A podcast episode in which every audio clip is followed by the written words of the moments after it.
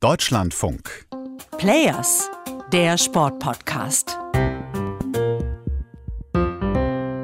China is a winter sport country.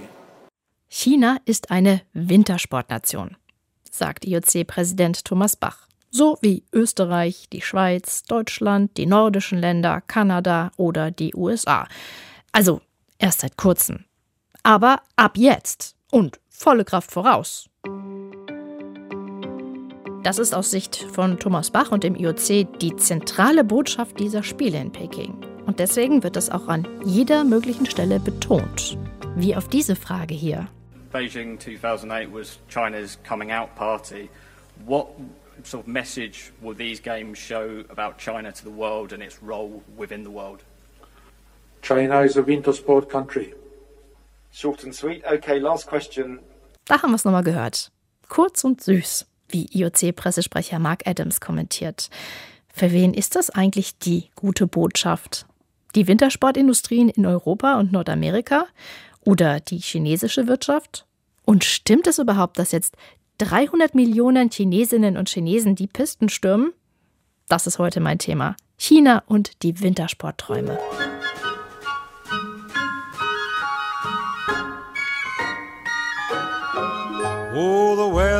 Outside is frightful, but the fire is so delightful. And since we've no place to go, let it snow, let it snow, let it snow. Ah, ich konnte es nicht lassen. Das neue Winter Wonderland China. Wie sieht das überhaupt aus? Ganz schön rutschig. Ich musste sehr vorsichtig fahren mit dem Fahrrad. Es hat heute geschneit. Ich erzähle ja seit Monaten, nee, nee, es schneit hier nicht und so. Und heute hat es richtig viel geschneit. Benjamin Eisel ist der ARD-Korrespondent in Peking und war heute richtig von Schnee gepudert. Und der, der gerade gelacht hat, ist Steffen Wurzel. Der war bis vor kurzem noch der Kollege in Shanghai und bringt jetzt von Deutschland aus seine jahrelange China-Erfahrung ein. Und beide wissen, wie besonders das ist. Es schneit in Peking. Ich meine, es ist schon nett, das sieht schön aus. Es ist halt völlig ungewohnt weil es hier wirklich Also meine Timeline auf Insta und so ist voll mit chinesischen Freunden aus Beijing, die äh, keine Grenzen mehr kennen. Die ballern jetzt die ganzen Schneebilder rein. Bei mir vorm Haus haben auch die Kids Schneemänner gebaut und so. Die Freude am Schneeerlebnis ist da nicht anders, als wenn es hier mal wieder so richtig nett schneit. Aber es gibt doch einen Unterschied, was Benjamin Eisel erzählt und was ich von hier nicht kenne. Was ich immer krass finde, dass der Schnee, der schmilzt hier nicht der verschwindet einfach, weil die Luft so trocken ist und dann scheint irgendwie zwei Tage die Sonne und dann ist er einfach verdunstet. man braucht gar keine Plusgrade dafür, dass der Schnee verschwindet. Das finde ich immer so faszinierend. Löst sich in Wohlgefallen auf. Also, heute mal echter Schnee, sonst kommt er ja aus den Schneekanonen. Was das umweltmäßig bedeutet, darum soll es heute nicht gehen, sondern was da entstanden ist, beziehungsweise gerade entsteht. Wir sind in den letzten zwei Jahren von 30 Skilehrern auf knapp 400 jetzt gewachsen. Also es geht nur nach oben. Die ganzen Skigebiete sind am Investieren. Es wird immer größer und die sind auch schon zu europäischen Standards. Das hat ein Skilehrer der Firma Snow 51 in der ARD-Doku China Inside erzählt. Das gibt ein Gefühl dafür, welche Goldgräberstimmung da gerade herrscht. Snow 51 ist ein Südtiroler Unternehmen, das ein Rundum-Konzept anbietet. Skikurse, Skiausrüstung und Skitraining, sogar in Einkaufszentren, auf speziellen Teppichmatten, die in der Endlosschleife dann drehen und auf denen dann Wedeln geübt werden kann. Dazu ein bisschen Après-Ski und das Lifestyle-Feeling ist perfekt. Der Weltmarktführer von Seilbahnen, Doppelmayr Garaventa, ein Unternehmen aus Österreich, hat für das Alpine Zentrum in Yanqing neun neue Seilbahnanlagen gebaut. Das ist da, wo die alpinen Skiwettbewerbe ausgetragen werden. Zu den bereits bestehenden fünf Hochgeschwindigkeitsanlagen, die das Unternehmen schon vorher in der Austragungsstätte Janjako installiert hatte. Das ist da, wo die nordischen Skiwettkämpfe stattfinden. Und es soll noch weitergehen. Olympia ist nicht der Höhepunkt. Da komme ich dann nochmal zu Thomas Bach und seinem so oft wiederholten China ist eine Wintersportnation. There I can refer again, you know, to uh, the 300 million or more than 300 million uh, Chinese uh, people. Ich kann noch mal darauf verweisen, auf die 300 Millionen oder mehr Chinesen. Solche Zahlen, ich denke, die erreicht man nur in China. Und das ist eine einzigartige Errungenschaft, die eine neue Ära bedeutet.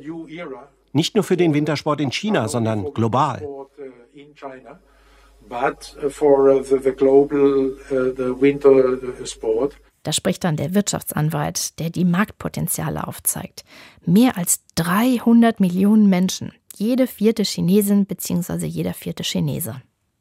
Imagine if you look at the, these figures, if, if only Stellen Sie sich das vor, wenn Sie auf die Zahlen schauen. Wenn nur ein Bruchteil von diesen 346 Millionen Menschen langfristig beim Wintersport bleiben, was das bedeutet für den globalen Wintersport, das ist eine andere Liga, das sind komplett neue Niveaus. This is really, this is another league. These are completely new levels. Wow, so viele Menschen, die Skier oder Schlittschuhe, Jacken oder Mützen kaufen oder eine Skireise buchen könnten. Ja, hey, Moment, äh, ja, das mit der Skireise, das funktioniert ja gerade nicht, denn es kommt ja wegen Corona seit zwei Jahren kaum jemand ins Land und es kann auch kaum einer raus. Versucht mal bei der Lufthansa einen Flug zu finden. Da ist nichts. Die geschlossenen Grenzen sind ein ganz wichtiges Stichwort. Ich dachte zu Beginn der Covid-Krise in meiner Naivität, um Gottes Willen, jetzt wo die Grenzen geschlossen sind, das ist ja ein Riesenproblem für die chinesische Wirtschaft. Auch ausländische Touristen kommen ja jetzt gar nicht mehr nach China rein. Aber das Gegenteil ist der Fall. Die Tatsache, dass Chinesen wiederum nicht ins Ausland reisen dürfen, führt dazu, dass der inländische Tourismus einen wahnsinnigen Boom erlebt. Das sieht man übrigens nicht nur in Nordchina in Bezug auf die ganzen Skigegenden Skigebiete, die jetzt massiv ausgebaut wurden, auch, aber nicht nur im Zuge der Olympischen Winterspiele, sondern auch in Südchina, wo sich im Bereich von Strandurlaub, äh, Dschungelurlaub und so weiter auch ganz viel getan hat in den letzten zwei Jahren. Gut, die österreichischen Skilehrer dürfen wohl rein, auch die Technikteams, der Seilbahnbauer und wer da so noch gerade alles gebraucht wird. Aber sonst ist das echt schwierig. Da findet kein Austausch statt. Ja, nun ist ja irgendwann auch Corona mal wieder vorbei. Ähm, sind diese neuen Skigebiete dann vielleicht mal für Europäer interessant?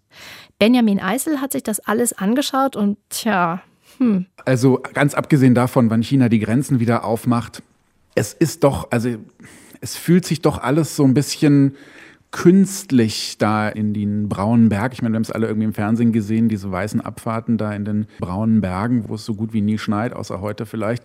Und das wirkt einfach alles so ein bisschen künstlich. Also es fehlt so ein bisschen die Atmosphäre. Und es ist auch relativ teuer, hier Skifahren zu gehen. Wenn es teuer ist und man nicht so eine richtige Atmosphäre hat, weiß ich nicht, ob das attraktiv ist, dann nach China zu fliegen, um Ski zu fahren. Es scheint dann doch mehr ein innerchinesischer Markt zu sein und eventuell noch für Länder aus der Region interessant. Vielleicht mal für wohlhabende Russinnen und Russen. Aber nochmal zu der Zahl 300 Millionen Chinesinnen und Chinesen im Schnee. 3 0 0 0 0 0 0 0 0. Ja, und laut Bach sind es ja noch mehr, die jetzt Wintersport kennengelernt haben. Ist das eine realistische Zahl? Max Zenglein ist der Leiter des Wirtschaftsprogramms von Merix. Das ist das Mercator Institute for China Studies in Berlin. Und als ich mit ihm telefonierte, um mit ihm darüber zu sprechen, wer profitiert denn hauptsächlich von diesem Boom, da stellte er erst einmal diese Zahl in Frage. Naja, also das ist jetzt erstmal schon mal eine sehr ambitionierte Zahl mit 300 Millionen. Ja, es ist das, und, was das IOC äh, kommuniziert. ja, okay, das IOC. ähm, das ähm, ja, steht erstmal schon mal für sich. Ähm. Er ist nicht der Einzige, der bezweifelt, dass die 300 Millionen plus doch etwas sehr hoch angesetzt sind. Und er sieht auch nicht, dass der Wintersportmarkt eine größere Bedeutung haben wird. Nein, also die Wachstumszahlen werden erstmal von einem äh, nahezu nicht existierenden Markt sehr rapide sein, aber ich kann mir nicht vorstellen, dass China jetzt zu einer boomenden Wintersportregion wird. Da habe ich meine großen Zweifel. Also es wird ein Nischenbereich bleiben. Aber zurück zu der Frage, wer profitiert denn?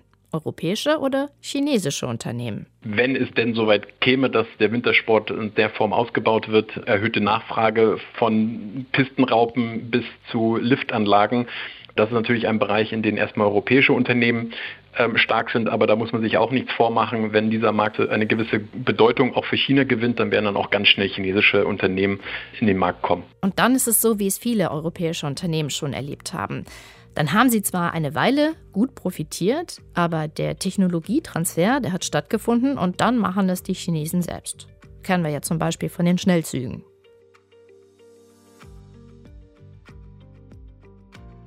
Benjamin Eisel und Steffen Wurzel haben mir übrigens auch noch erzählt, dass die Olympischen Spiele nicht ursächlich sind für den Wintersportboom.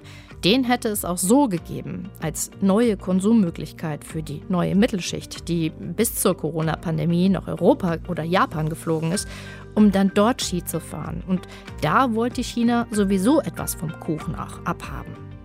Olympia hat das Ganze dann nur extrem beschleunigt.